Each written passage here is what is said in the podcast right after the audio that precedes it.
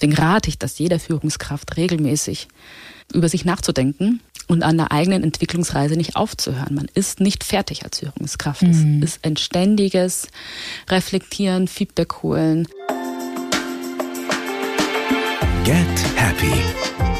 Bewusster leben, zufriedener sein. Ein Antenne Bayern Podcast mit Kati Kleff.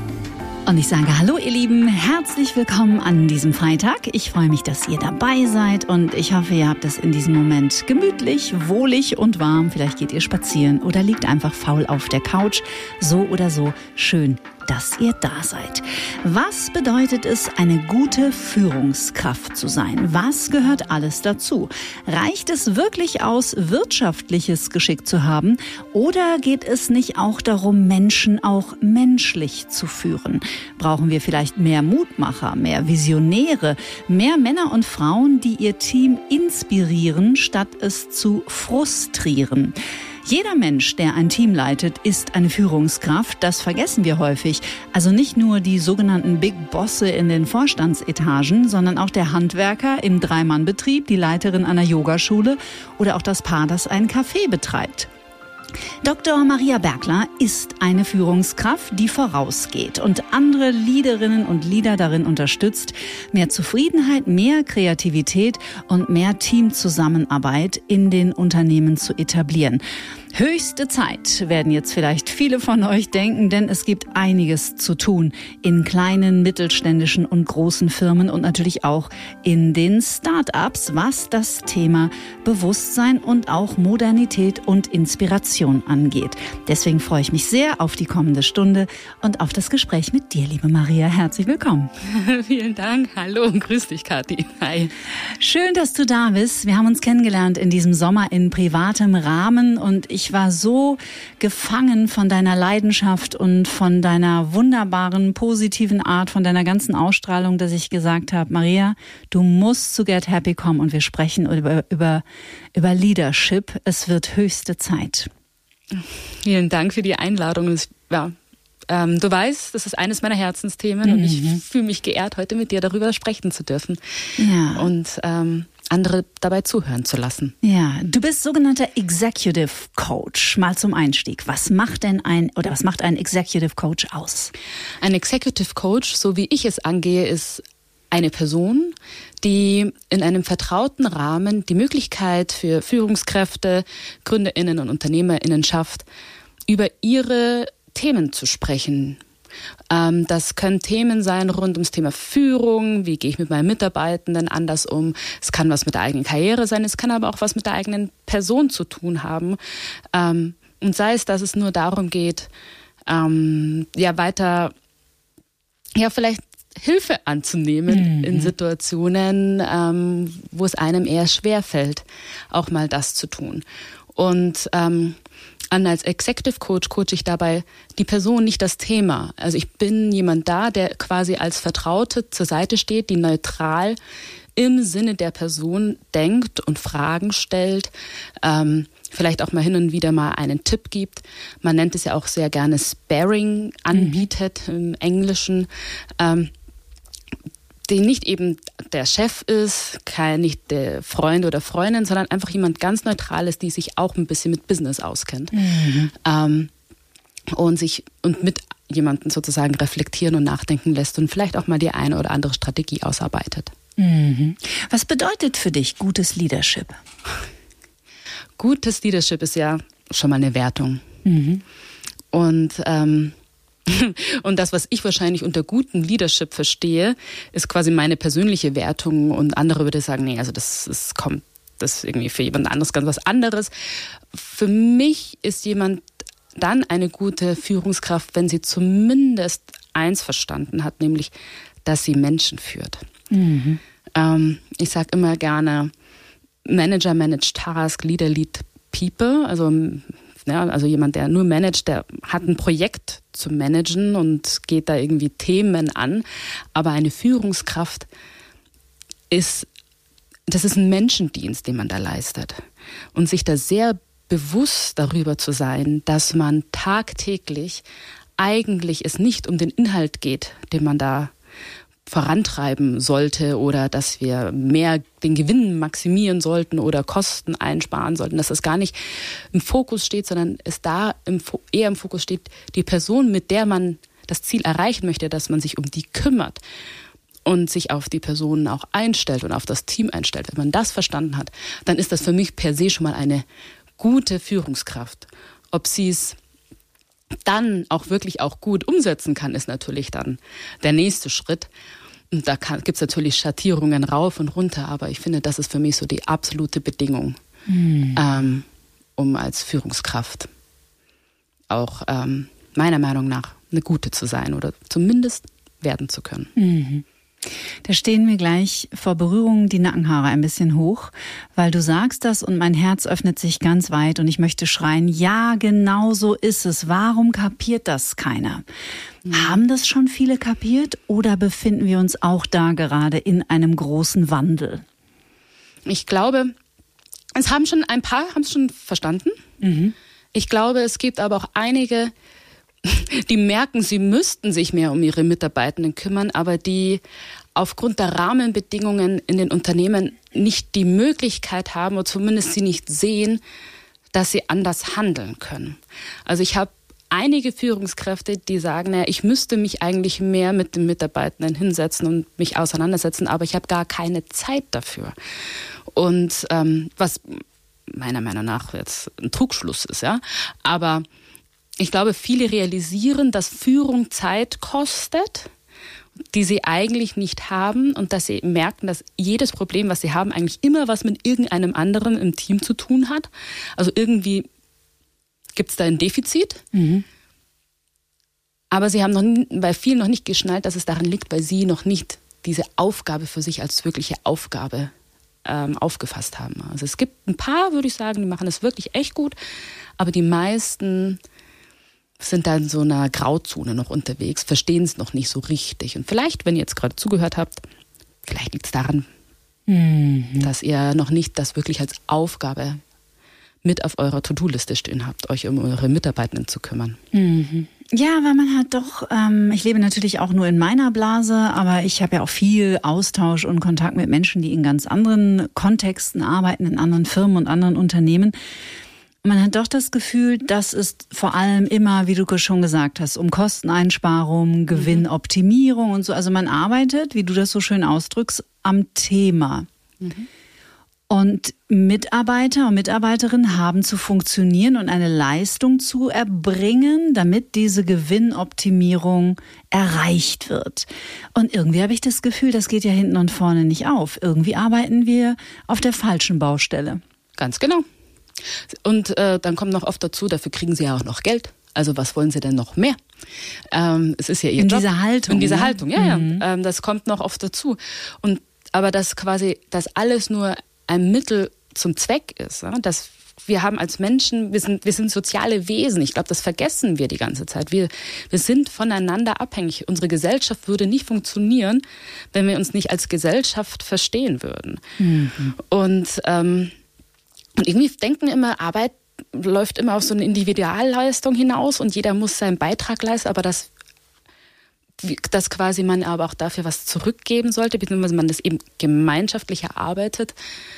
Dafür fehlt uns in einigen Unternehmen noch der Sinn. Mhm. Ich weiß, warum ich dich eingeladen hm. habe. das ist wirklich schön. Es passt einfach zur, zur Grundtonalität dieses Podcastes und ich finde, es passt in eine neue Zeit, weil auch die Arbeitswelt verändert sich. Spätestens seit der Pandemie hat das wirklich jeder mitbekommen oder am eigenen Leibe erfahren damit wir auch ein bisschen mehr ein Gefühl für dich bekommen und auch deine Biografie, die ja sehr beeindruckend ist. Magst du uns ein bisschen was über dich erzählen, was du in den letzten Jahren gemacht hast, wo so deine Zwischenstationen waren und mit welchen Menschen du heute arbeitest? Ja, gerne.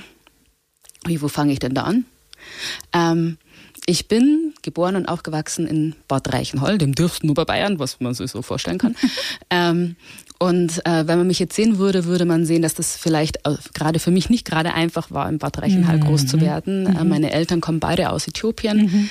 Ähm, und ähm, ich habe in der Zeit sehr viel Positives erfahren von sehr vielen vom Kreisjugendring ähm, über die katholische Kirche. Tatsächlich ähm, bin ich da sehr groß geworden in der Zeit und habe für mich damals festgestellt, dass was ich von denen bekommen habe, nämlich dieses wahnsinnige Zutrauen und Förderung, ähm, das möchte ich verstehen, wie man das macht, ähm, mhm. wie das funktioniert. Und das hat mich damals dazu gebracht, Pädagogik zu studieren, das Lernen verstehen zu wollen und habe mich da auf die Erwachsenenbildung fokussiert und habe relativ schnell festgestellt, Erwachsene bilden sich irgendwie nur im Arbeitskontext weiter. Mhm. Was äh, in meinem Studium dazu geführt hat, dass ich dann noch BWL angefangen habe zu studieren ähm, und den Schwerpunkt in Personal und Organisation mir auserkoren hatte. Und habe das wahnsinnig spannend gefunden. Und äh, durch Zufälle habe ich von Unternehmensberatungen erfahren, die ja anscheinend auch noch Klienten und ganze Organisationen weiterentwickeln. Und dann fand ich das total spannend. Und, ähm, und habe dann über einen Workshop von McKinsey gehört. Mhm. Und um es abzukürzen, ich bin nach meinem Studium bei McKinsey eingestiegen als Unternehmensberaterin und habe da in verschiedenste Branchen reinschauen dürfen, habe verschiedenste Themen gemacht von CapEx-Management bei einem Telekommunikationsunternehmen, ich habe Wachstumsstrategie bei einem Getränkehersteller gemacht, aber auch tatsächlich ein klassisches HR-Thema bei einem Energieversorger. Und ich fand es eine wahnsinns grandiose Zeit. Das war 2008, 2009 noch auch zur Finanzkrisenzeit, also auch nicht Aber leicht. die Hochphase ja auch der Unternehmensberatungen. Auch ne? das, mhm. ja. Ähm, und ich habe wahnsinnig viel gelernt.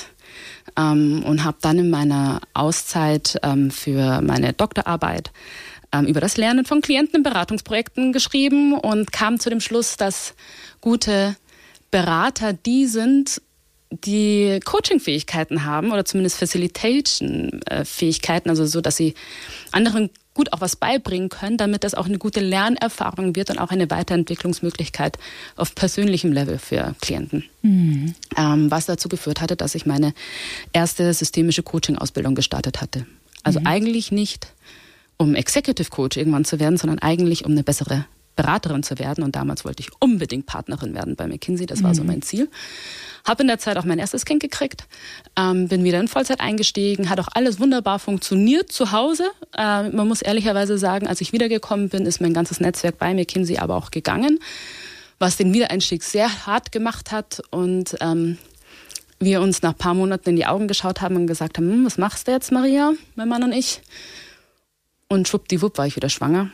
Mhm und habe dann tatsächlich bis zur Elternzeit eine tolle Zeit bei McKinsey gehabt, bin aber dann gegangen ähm, und wurde dann bei der Kartenmacherei ähm, Head of People and Culture, Personalleiterin und habe da das Start-up quasi, das Personalwesen von null auf, an, auf, auf, aufgebaut. Wir haben die Personalakten angelegt und alles digitalisiert. Wir haben das Employer Branding aufgebaut, Recruiting, alles Mögliche, haben einmal die ganze Organisation äh, umstrukturiert und, und, und. Und da habe ich aber gemerkt, in der Personalleitungsrolle, ist man auch ganz schön einsam. Mhm. Und da habe ich auch festgestellt, wie einsam eigentlich auch meine Führungskräfte im Start-up waren mit ihren Themen. Und ich habe angefangen, sie zu coachen, ähm, habe aber auch festgestellt, wenn ich im Organisationalen irgendwie was verändern möchte, dann bin ich aus der HR-Rolle nicht mächtig genug. Denn am Ende musste immer in die Köpfe der Führungskräfte ganz oben reinkommen. Und nur wenn man die gedreht kriegt und die vielleicht so ein bisschen inspirierenderen Führungskräften begleitet, dann hat das eine Auswirkung auf das gesamte Unternehmen. Ja, und als ich das für mich erkannt hatte, habe ich beschlossen, ich verlasse die Kartenmacherei, mache mich als Coach selbstständig. Mhm. Um auch ein bisschen mehr Distanz zu bringen zwischen dich und dieses, diesem Anliegen, was dich getragen hat. Weil wenn man im eigenen Unternehmen ist, ist es ja häufig schwer auf Gehör zu treffen. Ne? Allerdings. So ein bisschen wie der, der, wenn man mit einem Psychologen verheiratet ist, dann hilft der einem in der Regel ja auch nicht unbedingt weiter. Ja, und auch weil ich auch gemerkt habe, ich, ich, ich bin zum einen nicht so wirksam, wie ich es gerne sein möchte. Zum anderen aber auch hatte ich das Gefühl, ich kann viel wirksamer sein, wenn ich nicht Teil dieser Organisation bin, mhm. sondern vielleicht in vielen anderen, wie im Schneeballsystem so ein bisschen. Ähm, und habe gedacht, ich, ich muss raus. Also ich habe es ganz stark gemerkt, ich muss raus. Mhm. Ähm, hatte viele Selbstzweifel, ob es mich aber da draußen wirklich braucht. Und äh, es gibt ja Coaches wie Santa Meer. Ich glaube, das ist ein Thema, das kennt ja. fast jeder, der uns gerade zuhört. Also, und ähm, und so habe ich dann doch, wenn dann mal so ein Jobangebot um die Ecke kam, war ich dann doch irgendwie mit denen im Gespräch und habe mir das angehört. Ähm, und es haben meine ehemaligen Kolleginnen von McKinsey mitgekriegt.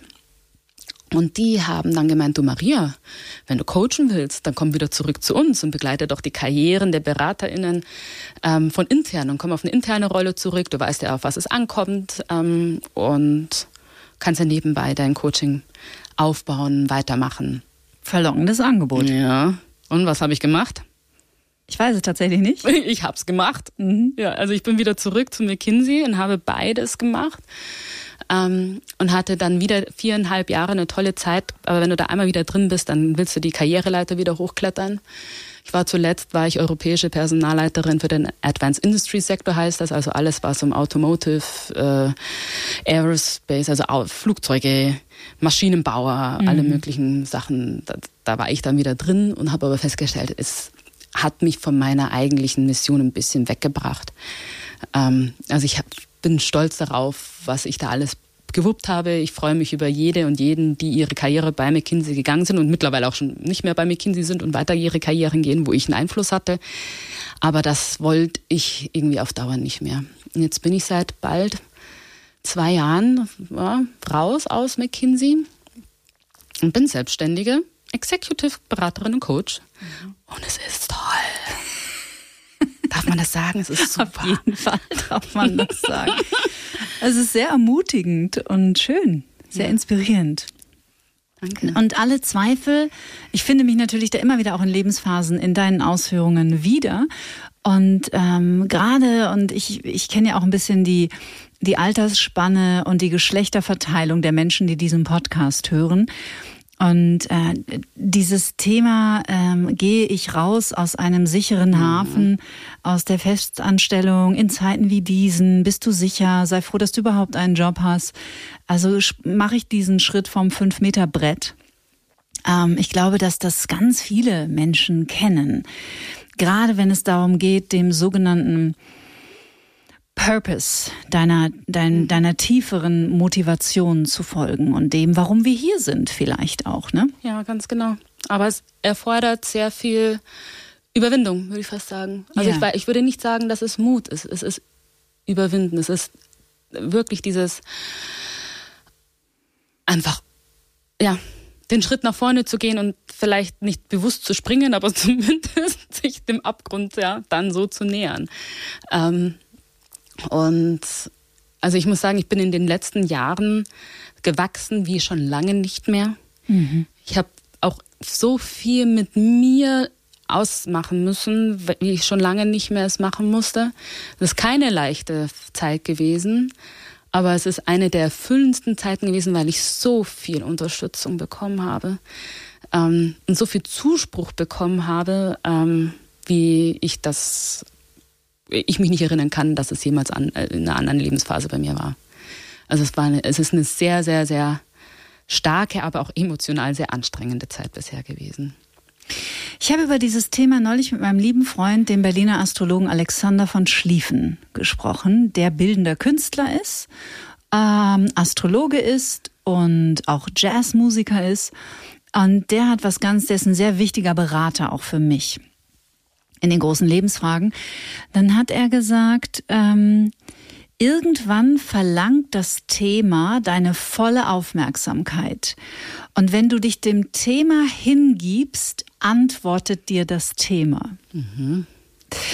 In der spirituellen Sprache würde man sagen, dass das Universum alle Türen öffnet, wenn du etwas tust, was zu deinem höchsten Wohle und zum höchsten Wohle aller ist dass du dann diese universelle Unterstützung bekommst. Und ich glaube, im christlichen Glauben spricht man von Versorgungswunder. Mhm. Und das finde ich hochinteressant, weil es sich auch, und ich habe diese Geschichte von wechselnden Menschen schon gefühlt zehn Dutzend Mal gehört, die immer sagen, als ich den Schritt gegangen bin, als ich das überwunden habe, die Angst vor dem Unbekannten, weil das ist es ja, was mhm. uns davor abhält, nicht zu wissen, was kommt. Eine Festanstellung ist immer kalkulierbar. Naja, wobei in heutigen Zeiten auch das schon nicht mehr. By the way. Mhm. ja. Genau. Aber dass Menschen, ich habe wirklich noch nie mit einem Menschen gesprochen, der gesagt hat, es war der größte Fehler, mich selbstständig zu machen. Mhm. Noch nicht ein einziges Mal. Ist doch spannend. Es ist, es ist, ist immer eine wahnsinnige Lernerfahrung und ähm, ich finde ich spannend, was du, was du sagst, weil ähm, ich fühle mich gut versorgt. Ja, ähm, und auch oft, wenn ich mir denke, oh mein Gott, wie soll die Welt nur weit, wie soll es nur weitergehen? Mhm. Im nächsten Moment spreche ich mit jemandem und auf einmal hilft das total. Also, oder diese Person bietet mir Hilfe an und ich denke mir so, hä, wieso? mhm. ähm, das dann anzunehmen, ist dann wieder eine andere Sache. Ähm, aber es ist was sehr Faszinierendes. Ja. Mhm. Es ist wirklich sehr faszinierend. Was hat denn dazu geführt, dass du den letzten Schritt gegangen bist, dass du das überwunden hast? Äh, ich würde fast sagen, es war ein Abend mit Freunden und meinem Ehemann, ähm, wo wir eigentlich seine Beförderung gefeiert haben. ähm, und äh, zu späterer Stunde kam dann irgendwann der Grappa auf den Tisch und dann hieß es so, und Maria, was machst jetzt dann du? Und ich so, wieso ich? Ja, dir stehen doch eigentlich alle Möglichkeiten jetzt offen. Ne? Also, also, weil, also mein Mann, also wir finanziell abgesichert sind. Und ich sage, naja, aber es ist ja sein Ding, ne? ich bin ja irgendwie eigenständig und. Oh, das würde mir auch so schwer fallen. Boah, nee, also was, echt, was ist das für ein blöder Spruch, ne? Also wieso, was hat das jetzt mit mhm. mir zu tun? Also mhm. erstmal war da große Abwehrhaltung da. Und dann ähm, habe ich gesagt, nee, ich finde schon meinen Weg und ich suche mir eine andere Rolle, vielleicht bei McKinsey intern, wo ich wieder viel mehr auch wirklich ins Coaching komme. Und daraufhin haben dann eigentlich äh, dann eine sehr gute Freundin mit ihrem Ehemann und, äh, haben dann zu mir gesagt, Maria, warum machst du dich nicht jetzt endlich mal selbstständig? Du hast es doch schon vor einigen Jahren, hast du dich schon nebenberuflich selbstständig gemacht. Du machst es so gut. Warum machst du das nicht? Und dann habe ich ihnen natürlich alle meine Zweifel und meine Bedenken geäußert. Dann haben sie gemeint, das ist doch alles ein Schwachsinn. Und irgendwann hat dann die Freundin irgendwie zu meinem Mann rüber gesagt, was hältst du eigentlich davon? Und hat er dann so gesagt, naja, also ich sage ja schon lange, sie sollte da gehen und was an und das machen. Und dann habe ich ihn angeguckt und ich so, hä? Das sind ja ganz neue Töne. Ähm, und dann war das eigentlich so dieser Abend, der das so ins Rollen gebracht hatte, dass ich nochmal ernsthaft drüber nachgedacht habe und habe dann mit meiner Coach, also ich war selbst äh, äh, mit einem Coach im, in der Arbeitszeit über einem Jahr und habe mit der dann drüber gesprochen. Und die hat dann gemeint, na Maria, also klar, du machst es schon die ganze Zeit in deinem Beruf, du kannst das, du kannst es sogar richtig gut. Ja? Und, ähm, und weil ich es nicht geglaubt habe, hat sie gesagt, du kommst jetzt zu mir in die Ausbildung. Und so wie es der Zufall oft will, ging der nächste äh, Kurs bei ihr in zwei Wochen später los. Und dann bin ich da rein. Und nach der ersten Stunde habe ich gewusst, okay, ich kann's. das war so, äh, was, was mache ich, mach ich mir eigentlich für einen Kopf? Mhm. Und da habe ich wirklich in, dem, in diesem Modul gemerkt, also, ey, warum mache ich es mir so schwer? Ich kann's, es fällt mir nur extremst leicht, muss ich mhm. ehrlicherweise sagen. Deswegen habe ich dem nie eine Wertigkeit gegeben. Ähm, da würde ich gerne einhaken. Stopp. Ja. Es fiel dir leicht und deswegen hast du ihm keine Wertigkeit mhm, gegeben. Genau. Kannst du das ein bisschen näher erläutern? Ich habe das nie als Coaching verstanden, was ich da die ganze Zeit tue. Als ich dann realisiert habe, wie man Coaching auch verstehen kann, ist mir aufgefallen, ich mache das den ganzen Tag, tagtäglich. Und es ist für mich keinerlei Anstrengung. Das ist für mich ein, ja klar, logisch, ich helfe dir oder ja, hier ein Gedanke oder hier mal, hm, hast mal so drüber nachgedacht. Ähm, und gib deine Fragestellung mit und ich bin ja jemand mit einem wahnsinnigen Gespür, ähm, was ich gar nicht in Worte fassen kann, was das ist. Aber ich kann, wenn ich möchte, ich kann die ganze Energie einer Person aufsaugen, aufnehmen, fühlen, spüren und kann darauf reagieren. Und das war für mich, das passiert. Das ist nicht keinerlei Anstrengung. Und als ich dann wirklich in dieser Session drin stand und mir gedacht habe, okay, das ist also Coaching. und dafür zahlen Menschen. Ähm, da habe ich mir gedacht, oh, also ich habe dem, ja, ich habe einfach nicht verstanden, dass das was Wertiges ist, was man anbieten kann. Das war irgendwie einfach nicht für mich in meinem Vorstellungsraum, weil es, weil es mir wirklich leicht fällt. Also es ist, also ich mache jetzt was, was ich wirklich, ich behaupten würde, was ich gut kann, mhm. was ich wahnsinnig gerne kann und es fällt mir auch noch leicht. Das heißt, ich bin eigentlich für dem, wo ich gerade bin, in meinem absoluten Element. Und ich habe deswegen eingehakt, weil ich glaube, dass auch dieses Phänomen viele Menschen kennen, weil ich behaupte, dass es Glaubenssätze gibt in uns, die behaupten, dass Arbeit etwas sein muss, das anstrengend ist, das, äh, für das man richtig hart schuften muss. Ähm, und etwas, das uns leicht fällt, das sich nicht anfühlt wie eine Idee von Arbeit oder das, was wir auch von unseren Eltern mitbekommen haben, die natürlich, oder auch unseren Großeltern, die nach dem Krieg wirklich sehr, sehr, sehr im wahrsten Sinne des Wortes hart gearbeitet haben. Mhm. Und ich frage mich manchmal, wie unbewusst geprägt wir oder viele von uns von dieser Idee von Arbeit sind und dann im Rückschluss darauf kommen, ja, aber wenn mir das so leicht fällt und mir so viel Spaß macht, damit kann ich ja kein Geld verdienen, das ist ja keine Arbeit. Mhm. Oder? Ja, das fühlt sich schon fast schlecht an, genau. dass man dafür noch Geld verlangt. Genau, dafür ja. kann ich doch kein Geld nehmen. Ja, genau. Und das ist ein Prozess, den kenne ich natürlich auch, bevor ich angefangen habe, im Coaching zu arbeiten, wo ich dann auch dachte, hä?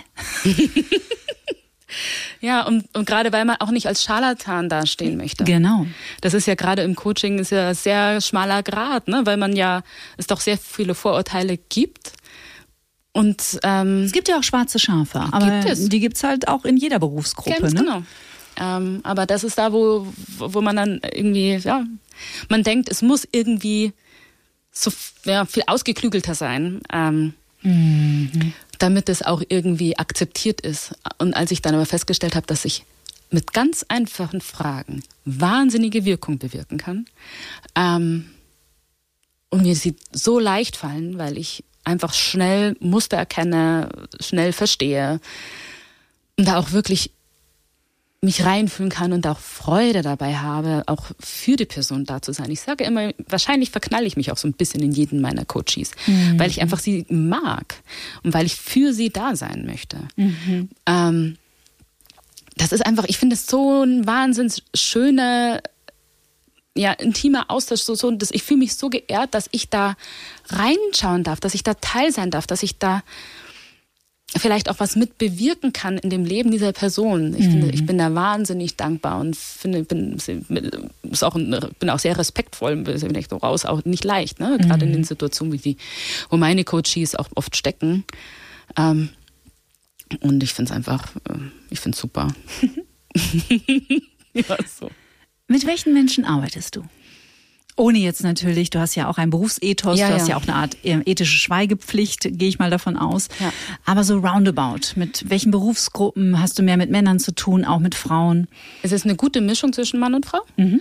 ähm, auf verschiedenen Leveln, also vom CEO hin zu ähm, Geschäftsführerinnen und Geschäftsführern, ähm, aber auch ganz normalen Führungskräften mit, äh, mit, wunderbaren Titeln von Head of weiß nicht was, ähm, aber auch ähm, Teamleads, ähm, also auch die quasi zum ersten Mal jetzt in Führung gehen, ähm, aber auch tatsächlich auch mit Menschen, die nicht offiziell Führungskräfte sind, aber halt selbst Führung für sich angehen wollen. Mhm. Ähm, das ist so die, die gesamte Bandbreite und das tatsächlich aus verschiedensten äh, Branchen heraus, also im Pharmakonzern, dann ähm, E-Commerce, dann Agenturen, ähm, wo bin ich jetzt noch äh, bei, wie sagt man denn da, Versicherungsunternehmen, ähm, also wirklich eine ganze, eine ganze Bandbreite an unterschiedlichsten Branchen, ähm, aber tatsächlich viel mit höherem Management, ähm, wo aber auch ähm, das oft über die Personalabteilung dann auch gemanagt wird und mhm. eingesteuert wird, dieses Coaching. Mhm. Genau. Wenn du jetzt um Hilfe gebeten wirst, um Unterstützung, du ja. wirst in ein Unternehmen geholt, dann ist da ja schon mal eine Bereitschaft da, sonst würde man dich ja da nicht hinholen. Ja. Wenn du jetzt aber trotzdem im Erstkontakt bist, könnte ich mir vorstellen, dass jetzt im höheren Management, da kommt jetzt jemand und der hat ja auch eine gewisse Erwartungshaltung an eure Arbeit und mhm. wahrscheinlich ist die noch, äh, Frau Bergler, wie machen wir das jetzt mit dem Profit hier? Unsere, unsere Zahlen gehen zurück. Äh, mhm. Meine Mitarbeiter spurten nicht so, wie ich das gerne hätte. Äh, wie kriege ich das hin, dass die besser funktionieren? Und dann kommt, da, da, gehen schon die Alarmglocken los. Funktionieren, oh Gott. Ja, genau. So, und dann kommst du mit deinem ganzen Ansatz, der sehr philanthrop ist auch. Das ist ja ein sehr liebevoller Blick auch auf, auf Menschen. Und was sagen die dann? Sagen wir so, ich glaube, die meisten die mich einladen, die wissen schon, wie ich ticke. Mhm. Die haben zumindest schon mal auf meine Webseite geguckt und haben festgestellt, oha, Oha, die hat was mit Emotionen zu tun. Ja, und, und, dann lesen sie aber auch, ey, die war auch bei McKinsey, also die muss auch was drauf haben. Das ist mm. immer so die Kombi, dass sie sich dann zumindest das mal anhören. Ne? Also, weil die kennt sich auch mit Business aus. Also das, glaube ich, ist immer so der erste Moment, wo sie zumindest mal dann anfangen zuzuhören. Also McKinsey ist auf jeden Fall ein wichtiger ja, es hilft. psychologischer es hilft. Türöffner. Ja, es mhm. hilft tatsächlich. Ähm, auch wenn ich es jetzt nicht irgendwie groß mache, aber man kann es halt lesen, ist halt so. Ähm, und dann schauen wir uns eigentlich immer erst an, was eigentlich wirklich ihr Thema ist. Und ich bin ja jemand, der eigentlich nicht so gerne versucht, das Problem zu analysieren, sondern ich würde ihn fragen, was hättest du denn gerne stattdessen? Wie würdest du denn gerne wollen, dass es im Idealfall aussehen würde? Also wenn jetzt Umsätze gehen zurück, Mitarbeitende sind unzufrieden, wie hättest du denn gerne, dass sie wären? Mhm. Und woran würdest du das merken? Und woran würdest du das sehen, wenn du in die Arbeit gehst? Also ich, ich, ich, ich versuche eigentlich immer die Lösung zu analysieren und die so konkret wie möglich zu machen. Ähm, wie in einem Drehbuch, äh, dass man wirklich, als könnte man daraus eine Szene schreiben und wir würden einen neuen Imagefilm drehen ähm, und zu sagen, wie würde der dann aussehen? Ähm, und wenn sich diese, diese ja, Geschäftsführer dann auf diese Reise mit mir einlassen, dann erkennen sie sehr schnell, was eigentlich der nächste Schritt wäre, in dieses, zu diesem Idealbild zu kommen. Mhm. Und, ähm, und dafür, und das schätzen viele, weil man kennt ja auch aus der alten Beraterdenke, man geht immer erst in eine Diagnosephase, man muss erst irgendwie verstehen, wo die Probleme liegen, die ganzen Daten analysieren, dann irgendwie Handlungsfelder äh, herausarbeiten und irgendwie ähm, überlegen, was könnte da uns in den Weg kommen und was könnten Schwierigkeiten sein und wie könnten wir diese überwinden, denke. Die ist sehr schwerfällig. Und die führt auch oft dazu, dass Probleme noch größer werden, als sie eigentlich sind und man eigentlich erst recht nicht vom 5-Meter-Brett runterkommt und endlich springt. Mhm. Und das Schöne ist, wenn wir mit der Lösung anfangen, die zu analysieren, dann muss ich das Problem gar nicht verstanden haben. Noch nicht oder nicht wirklich in Tiefe. Aber wenn ich weiß, was die Lösung ist, dann kann ich mir überlegen, was ist der nächste Schritt nach vorne und man geht mit viel mehr Leichtigkeit nach vorne und man geht vor allem dann auch schneller nach vorne. Und das ist das, was viele Führungskräfte bei mir im Coaching schätzen, nämlich dass sie eigentlich nicht ihren ganzen Rucksack sofort irgendwie auspacken müssen, bevor es eigentlich richtig mal nach vorne geht, sondern dass sie erstmal einen Schritt nach dem anderen gehen und packen halt dann langsam den Rucksack aus an den Stellen, wo sie es brauchen und nicht alles auf einmal. Mhm. Und ähm, und, und so kommen sie dann relativ schnell voran. Ähm, und das, da ich ja auch selber ein sehr ungeduldiger Mensch bin, und das ist natürlich als Coach nicht gerade die beste Voraussetzung, ähm, ist das auch so die Methodik, die auch mir halt am meisten liegt, dass ich mhm. sage, okay, ich möchte dich wirklich nach vorne bringen. Ähm, deswegen fangen wir mal bei der Lösung an und gehen der entgegen. Mhm. Also anstatt eigentlich ja wie in der äh, auch in der Psychotherapie oder auch in bewusst äh, Persönlichkeitsentwicklungsarbeiten. Äh, also du kreierst auch ein Bild mhm, genau. für die Zukunft, anstatt immer wieder um das Problem herumzuschwimmen. Ganz genau. Und ressourcenorientiert. Genau, ich bin da sehr, sehr ressourcenorientiert und wenn man dann eben, also du hast ja Glaubenssätze vorher genannt, die begegnen ja dann einem dann auf dem Weg zum Ziel mit, das wäre zwar der Idealfall, also wenn ich mir was erträumen würde, ja, das wäre es, aber da komme ich nicht hin, weil. Und dann geht man ja genau diese Glaubenssätze ja dann nach und nach ja auch an. Mhm. Aber ich mache es nicht am Anfang. Ich mache es dann erst, wenn es wirklich in den Weg kommt. Mhm. Ähm, und ja, und so, so, so läuft es dann ab. Ne? Also die kommen zu mir, sie wollen eine Lösung, dann okay, dann arbeiten wir eine Lösung, aber arbeiten müssen sie. Ich stelle ihnen viele Fragen und aber das Problem bleibt immer noch bei euch. Ich bin nicht Teil eurer Organisation. Mhm. Ist ja auch ganz entlastend wahrscheinlich. Ja, also irgendwie schon, aber andererseits fühle ich mich natürlich verbunden. Ne? Aber es muss klar sein. Mhm. Die Verantwortung bleibt da drüben. Mhm. Und ich habe die Verantwortung, den Prozess zu halten und zu begleiten. Mhm. Dürfen sich Menschen in Führungspositionen auch trauen, mehr zu zeigen, dass sie Menschen sind? Oh ja, das ist eine zwingende Bedingung, bitte. Weil wenn sie das, also, also Führungskräfte, bloß weil sie mal kurz befordert wurden, sind keine Heroes, sind keine Helden. Die können das ehrlicherweise nicht. Ich habe noch keine Führungskraft gesehen, die Führung kann. Auch nicht egal welchen Alters, ja, das ist nichts, was man kann. Das ist etwas, was, woran man immer lernt und sich immer weiterentwickelt und es gibt kein Ende. Und wir kennen es ja aus der mitarbeitenden Perspektive immer, dass wir immer wieder über die Führungskraft vielleicht auch mal schimpfen. Und ja, sie ist halt auch nur ein Mensch. Und ich glaube, das dürfen sich die Führungskräfte auch eingestehen, dass sie halt auch nicht perfekt sind. Das ist ein Lernprozess. Man wird nicht per Beförderung, ist man darin nicht exzellent. Und da ganz offen damit umzugehen mit, hey, ich weiß vielleicht gerade nicht, was jetzt das Beste wäre für dich, lieber Mitarbeitende. Ich denke gerade so drüber nach, was meinst denn du? Ist vollkommen okay, diese Art mhm. von Verletzlichkeit zu zeigen. Woher soll man denn das wissen? Mhm. Ähm, genauso wie man auch als Mutter nie gelernt hat, wie man Mutter ist. Mhm. Das lernt man auf dem Weg, ja. Und wer weiß, ob man jemals die perfekte Mutter sein wird, wahrscheinlich nicht ähm, so wird man auch nie die perfekte Führungskraft sein. Aber wenn man es zumindest probiert mhm. und es will und da offen und ja, menschlich auf, den, auf das Gegenüber eingeht, mhm. das ist eine absolute Bedingung. Und ich verstehe oft nicht, warum wir da nicht ehrlicher werden uns gegenüber. Mhm. Mein Partner arbeitet, den du ja auch kennst, mhm.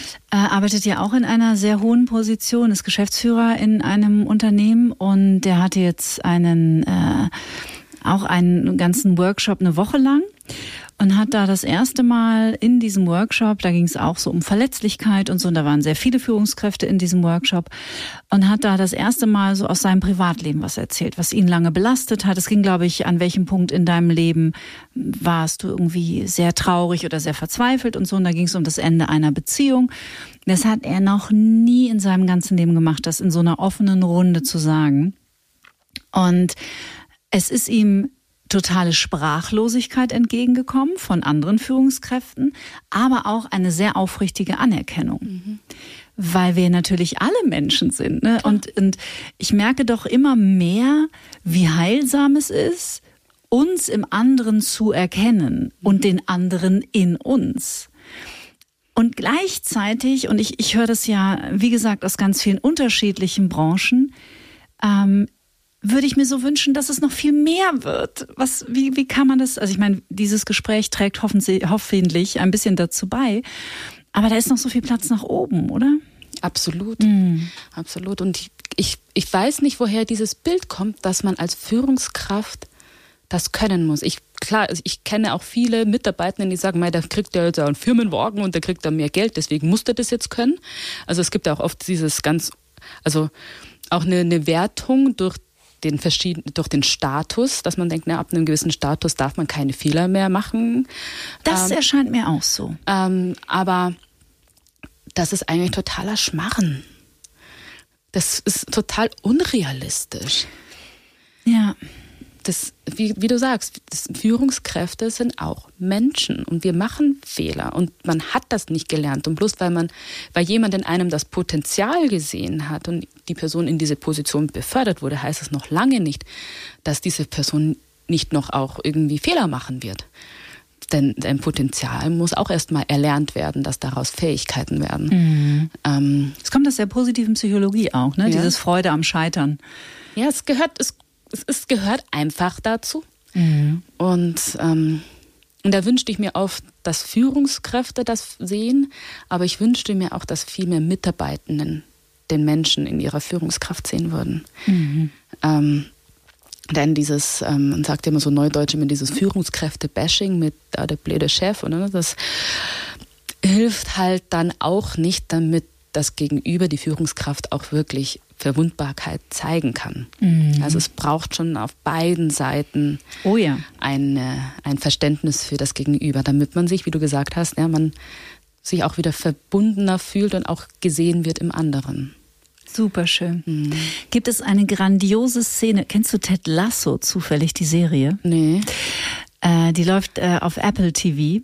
Und es gibt eine Szene in der dritten Staffel von Ted Lasso, wo eine, die Besitzerin eines Fußballclubs, eine sehr mächtige und unglaublich sympathische und sehr reiche Frau, als einzige Frau in einer äh, Runde von anderen Fußballclubbesitzern sich aufhält. Also sie ist da alleine mit sechs älteren Herren. Herren.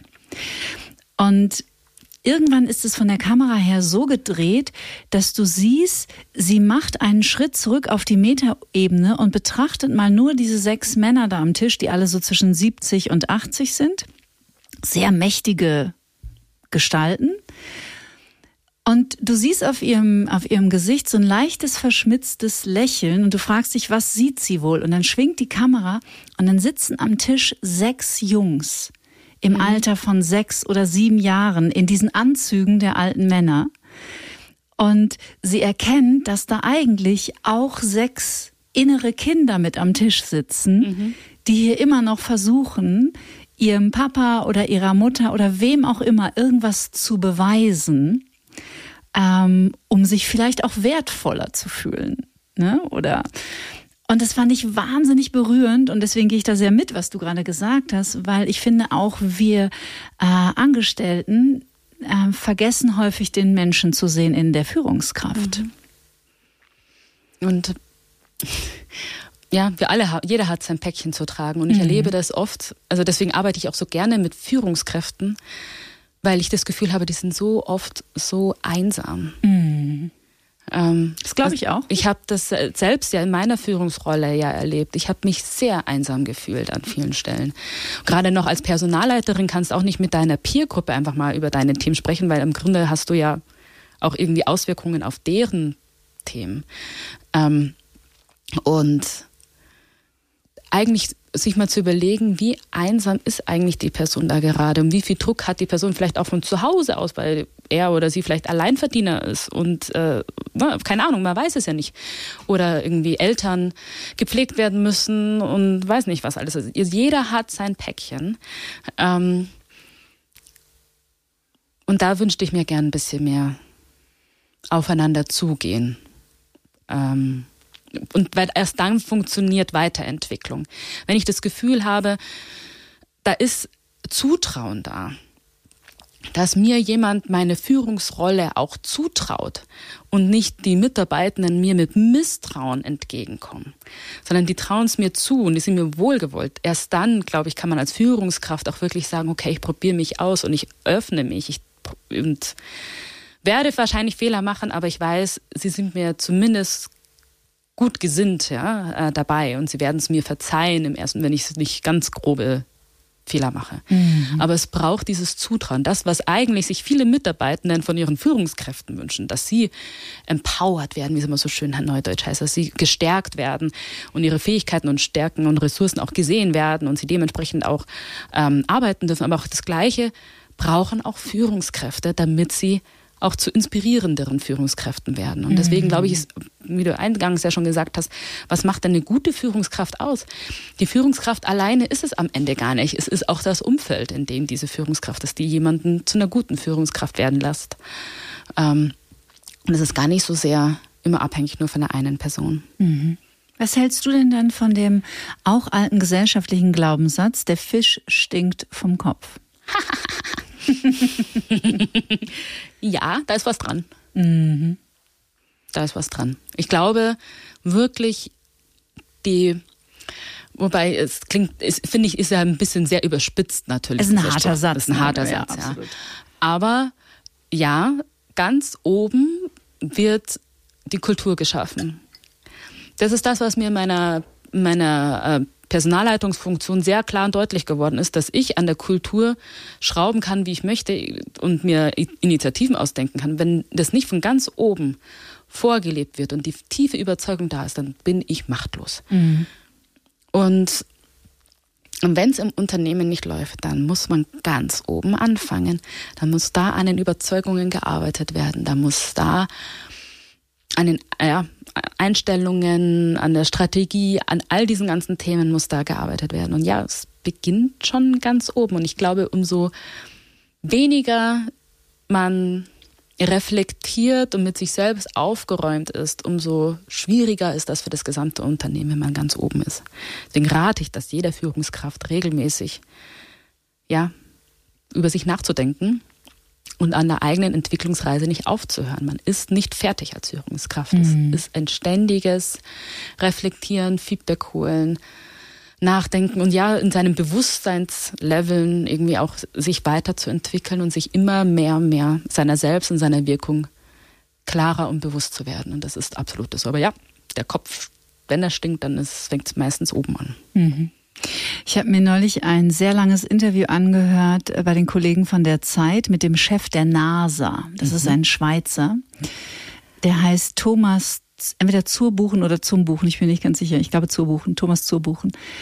Und äh, der erzählte, ich meine, er hat ja einen der größten Etats in den USA zu verwalten und einen riesen verantwortungsvollen Job. Und er hat nur zwei Leute in seinem Team, die nur dafür da sind, ihn zu korrigieren. Ah. Also die praktisch immer neben ihm wie so Supervisoren laufen und aus der Ferne betrachten und beobachten, was er so macht und wie er entscheidet. Und von denen holt er sich dann regelmäßig so eine Manöverkritik und dann sagen sie, du, da ist mir aufgefallen, da hast du, warst du zu emotional oder da warst du nicht zu dies oder zu jenes. Da habe ich gestaunt. Ja, mega. Oder? Ja, das wäre mein Traumjob. Für den würde ich vielleicht meine Selbstständigkeit wieder aufgeben. Nein, aber das ist ja das, was ich ja im Coaching eigentlich auch mache. Also genau. Ich, ähm, weil von mir kriegen man nicht nur Fragen. Ich mache, ich gebe schon viel Rückmeldung. Wenn mir, ich hatte erst kürzlich wieder einen im Coaching, wo er gemeint hätte, er möchte gerne empathischer reagieren. Und dann haben wir das mal so durchgespielt. Dann habe ich gesagt, du, das ist bei sowas von überhaupt nicht empathisch. Oder ähm, also ich habe das regelmäßig, dass ich da sehr deutliche Worte finde. Aber du hast halt auch den Charme und die Sympathie, dass du das machen kannst, ne? Dass ja, da, man verzeiht dir das. Ja, zumindest weiß ich schon meistens, wie ich sagen muss, damit mhm. die andere Person es auch annehmen kann. Okay. Ähm, aber das, das ist so ein Mehrwert. Man kriegt so wenig noch Rückmeldung. Ähm, Deswegen ähm, klasse, dass er das macht und dass er gleich zwei davon hat, damit er nicht nur eine Meinung immer hört. Mhm. Ähm, super. Ja, finde ich auch echt mutig. Ich kenne das, ich kenn das ähm, von Führungskräften, die zumindest für so größere Reden immer jemanden dabei haben, die dann das beobachten und dann nochmal Feedback geben. Habe ich auch schon erlebt, ähm, auch im McKinsey-Kontext oder bei Großkonzernen. Ähm, aber dass das so systematisch ist, mhm. finde ich, find ich gut. Mhm. Ja. Wo sind denn für dich in deiner Wahrnehmung die Unterschiede zwischen männlichen und weiblichen Führungskräften? Was machen Frauen anders als Männer? Wo haben die vielleicht noch was dazu zu lernen? Ich will gar nicht von Defiziten sprechen, sondern wo haben weibliche Führungskräfte noch was dazu zu lernen? Ich finde es immer schwierig, in so Stereotypen zu denken. Mhm. Also das möchte ich erstmal so als kleinen Einwurf bringen. Es gibt nicht die typische Frau als Führungskraft und auch nicht die. Was? Nein. Nicht? Ist es nicht so einfach? Nein, wollte ich schon mal sagen. Aber, aber wenn wir es doch mal so versuchen, ne? ähm, nein, aber ich glaube, was schon, und das ist ja auch tatsächlich schon ähm, erwiesen, ist, dass Frauen ähm, mehr Office Homework machen, heißt so schön. Das heißt, ähm, Sie machen noch die Extrameile, um sich um eine Mitarbeiterinitiative zu kümmern. Es sind die, die sich um das Thema Diversity wirklich, ähm, um Vielfalt wirklich im Unternehmen kümmern, sind meistens dann doch wieder die Frauen, ähm, die, also gerade dieses ganze kümmern, hat man auch in der Corona-Phase gemerkt, dass Führungskrä weibliche Führungskräfte sich deutlich mehr um ihre Mitarbeitenden quasi auch auf einer persönlichen Ebene gekümmert haben, als es äh, männliche getan mhm. haben die dann viel mehr wieder bei der Sache waren und mit, wie, wie schaffen wir das jetzt mit den Umsätzen und wie mit den oder Umsatzeinbrüchen und so weiter und dann einen viel empathischeren und menschlicheren Zugang eher von den Frauen zumindest äh, äh, in den Studien, die ich gesehen habe, ähm, abgefangen wurden. Mhm. Ähm, das Problem dabei ist, ähm, dass Frauen sehr, sehr viel in ihren Führungsrollen tun, was nicht gesehen wird. Wie zu Hause eben auch. Deswegen sagte ich Büro, Office, Homework. Das ist wie die Spülmaschine einräumen und die Wäsche waschen. Also es muss irgendwie passieren. Ähm, Aber es wird nicht gesehen und nicht gewertschätzt. Und das Gleiche passiert leider oft mit weiblichen Führungskräften auch. Mhm. Dann am Ende zählt halt dann doch wieder nur, was war jetzt dein Beitrag bei Thema XY, was war dein Beitrag zu Umsatz, weiß nicht was, oder für Kunde XY. Aber was du sonst noch alles fürs Unternehmen getan hast, der hat dich ja keiner drum gebeten, beziehungsweise ja, ist nett, danke. Ähm, aber das war jetzt nicht fürs Ziel relevant. Mhm. Und das erlebe ich oft dann auch in den Bewertungsrunden, dass das dann nicht mit eingepreist wird, weil das hat natürlich auch Zeit gekostet, hat natürlich auch zu Stress geführt, aber dann, dann doch die männlichen Kollegen dann eher erfolgreicher aus diesen Runden rausgehen als die weiblichen Führungskräfte, obwohl das, was sie getan haben, eigentlich für die Gesundheit des Unternehmens existenziell war, mhm. aber eben nicht gewertschätzt und gesehen. Mhm. Das ist, glaube ich, das, was, was ich oft beobachte, wo Frauen in Führung sich deutlich viel mehr Mühe geben, was auch meiner Meinung nach richtiger ist. Ähm, aber es wird nur nicht geschätzt bisher. Mhm. Ich habe mal eine aktuelle Zahl, die ist aus dem Februar 2023, kommt von der Organisation Frauen in die Aufsichtsräte, FIDA, FIDA. heißen die, mhm. genau. Mhm. Das ist eine Analyse aus dem Februar 2023. Der Frauenanteil der Führungsgremien der 40 deutschen DAX-Konzerne am 1. Februar liegt bei 22,8 Prozent, also mhm. nicht mal ein Viertel. Anfang vergangenes Jahres, also 2022, hatte er noch bei unter 20 Prozent gelegen. In drei DAX-Konzernen sitzt demnach zurzeit keine einzige Managerin im Vorstand. Mhm. Was ist da los? Fragen Sie die Thomasse, die da sitzen. ich glaube, ich glaube wirklich, es ist, es ist mehrschichtig. Aber was ich beobachte ist, also es gibt natürlich viele Vorurteile mit, es gibt, es gibt nicht genug Frauen, die wirklich führen wollen, die so weit äh, nach oben gehen wollen, die sich diesen Stress antun wollen. Ähm, das ist so, so das eine. Zum anderen ist es aber auch, dass man es immer oft eine Frage ist, wie kommt man in diese Position? Und das ist eine Frage der Beziehungspflege. Wie, wie bin ich denn vernetzt nach oben hin oder in die verschiedenen, in die verschiedenen Bereiche hinein, dass ich auch dementsprechend auch gesehen werde? Und natürlich, wenn vorher die Führungsetagen sehr männlich geprägt sind, dann auch da ähm, hat man meistens die Tendenz, sich eher mit Leuten zu befreunden, die einem auch ähnlich sind. Also ein, ein, ein, ja, ein Thomas, der einen anderen Thomas sozusagen erlebt, der auch gerne golft und irgendwie auch zwei Kinder hat und einen Hund, ähm, die ähm, finden viel mehr Gemeinsamkeiten und können dementsprechend eine ganz andere Vertrauensbasis aufbauen und tauschen sich leichter aus. Mhm. Eine Frau mit einem Vorstand da zusammenzukommen. Wie oft habe ich das im Coaching mit, ich kann doch nicht mit dem zum Abendessen gehen. Das geht doch nicht. Weil und, es dann ein Date ist oder? Ja, weil es halt irgendwie anzüglich sei. Mit Lunch ist das Maximum, was geht. Zum Beispiel, ja. Ähm, also es ist immer, ist immer so eine Gratwanderung mit, oder ich interessiere mich nicht für Fußball, äh, was mache ich denn da? Also die, die sich, also ich glaube, es ist tatsächlich für die Männer wie auch für die Frauen wahnsinnig schwierig, auf einer professionellen Art und Weise ein ähnliches Beziehungslevel aufzubauen. Mhm. Ähm, ohne dass es gleich einen komischen Beigeschmack bekommt. Ohne dass es einen Beigeschmack hat, genau. Ach, das ist ja interessant. Mhm. Und ich glaube auch, ähm, dass es viele Männer gibt, die sagen, ja, natürlich können sie das schon machen. Aber so wirklich zutrauen tut es ihr doch nicht. Mhm.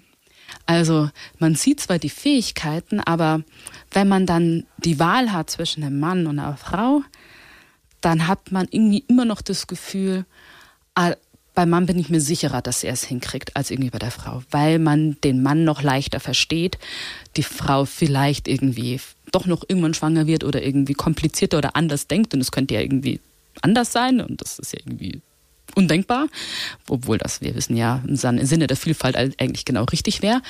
Ähm, aber diese Ungewissheit und Unsicherheit, die damit auch oft einhergeht, ähm, der wollen sich viele in den Etagen dann doch nicht stellen. Ähm, weil sie gerne lieber auf Nummer sicher gehen. Und Nummer sicher ist einfach das kleine Minimi. Das gleiche von mir. Genau. Mehr von mir im Genau, Grunde das ist einfach immer die sichere, die, also man, man sieht zwar die Kompetenz, aber so wirklich zutrauen, um, um, weil man auch selbst seinen eigenen Arsch retten will oder zumindest äh, wie sagt man auch im Englisch, Entschuldigung für meine ganzen englischen Ausdrücke, aber Cover-Your-Ass-Strategie, ne? also man möchte irgendwie hier nur mal sicher gehen, ähm, tendiert man dann doch immer wieder dann doch irgendwie zum Minimi, weil man das irgendwie leichter versteht und kontrollieren kann. Mhm. Also ganz viele Vorurteile. Und immer noch. Äh, immer noch. Mhm. Und ich glaube, das wird auch noch lange dauern, bis wir das aus den Köpfen herausbekommen, weil ich denke nicht, dass es ein Thema ist des Alters von gewissen Personen. Ich kenne viele junge Menschen, die auch mit diesen Vorurteilen schon durchs Berufsleben gehen. Also ich glaube, es ist etwas, was nur irgendwie angegangen werden kann, wenn wir in den Austausch gehen, wenn wir aufeinander zugehen, wenn wir miteinander sprechen, so dass quasi viel mehr Sicherheit in, aus der Unsicherheit viel mehr Sicherheit wird, dass man auch mit dem anderen Geschlecht oder auch einer anderen Kategorie der Diversität, ne? also da weniger Berührungsängste bekommen und das einfach als viel mehr selbstverständlich sehen, weil wir die Person einfach besser kennen. Mhm. Ich verstehe schon, was du meinst, mit dem du denkst nicht so gerne in Stereotypen, aber trotzdem haben natürlich, genau wie die linke und die rechte Gehirnhälfte andere Aufgaben haben, haben Männer und Frauen, sind wir einfach unterschiedlich so. Wir, ja.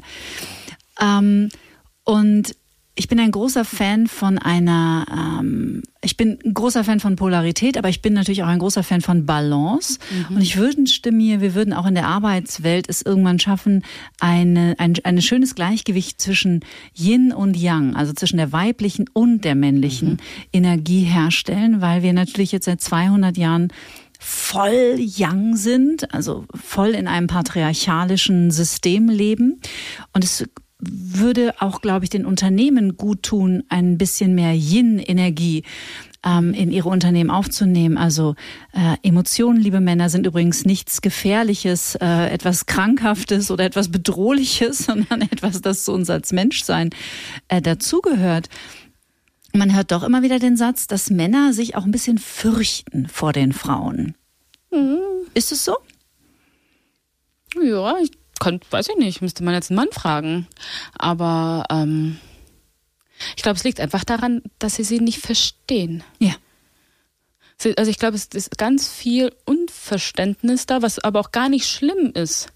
Und vielleicht müssten wir auch aufhören, immer verstehen zu wollen. Ähm, ich glaube, es braucht viel mehr Neugierde. Mhm.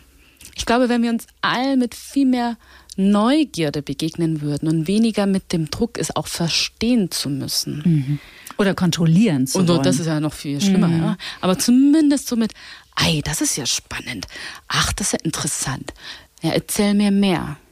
Ähm, ich glaube, das würde uns in den Unternehmen deutlich helfen, es würde uns in der Gesellschaft deutlich mehr helfen, ähm, wenn wir aufhören würden, den anderen verstehen zu wollen oder dann auch noch überzeugen zu wollen, mhm. sondern einfach nur neugierig die andere Perspektive zu wahrzunehmen, zu, ah, interessant, so kann man das ja auch sehen. Oh ja, okay. Und, ähm, und das auch einfach sein zu lassen, also jede Perspektive auch sein zu lassen aus der Haltung der Neugierde heraus. Mhm. Total schön. Mhm.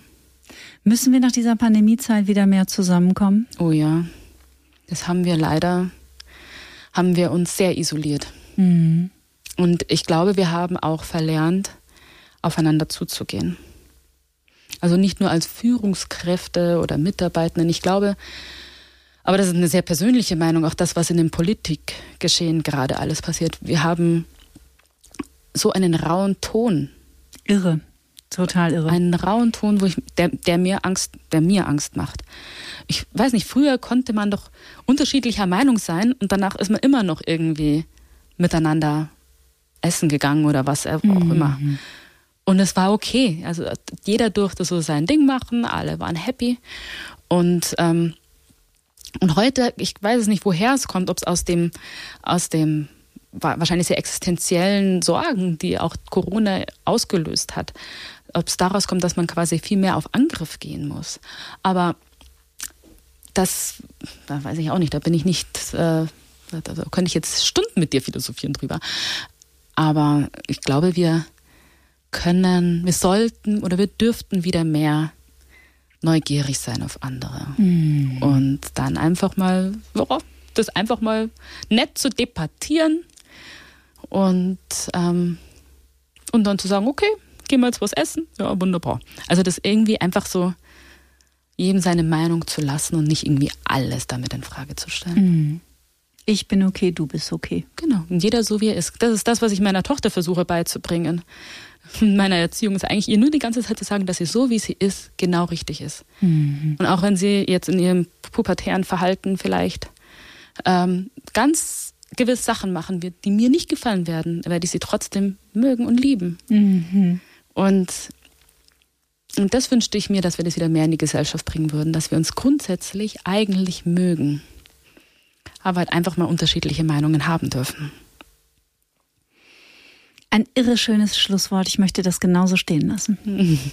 Ich danke dir sehr für deinen Besuch. Da war unendlich viel Kluges, Warmherziges, Inspirierendes drin, egal ob wir jetzt in hohen Führungsetagen sitzen oder eine Bäckerei leiten, wo wir uns alle echt viel raus mitnehmen können. Also ich habe mir ganz, ganz viel mitgenommen aus dem Gespräch. Oh, vielen Dank. Danke ich dir von Herzen. War mir eine so große Freude.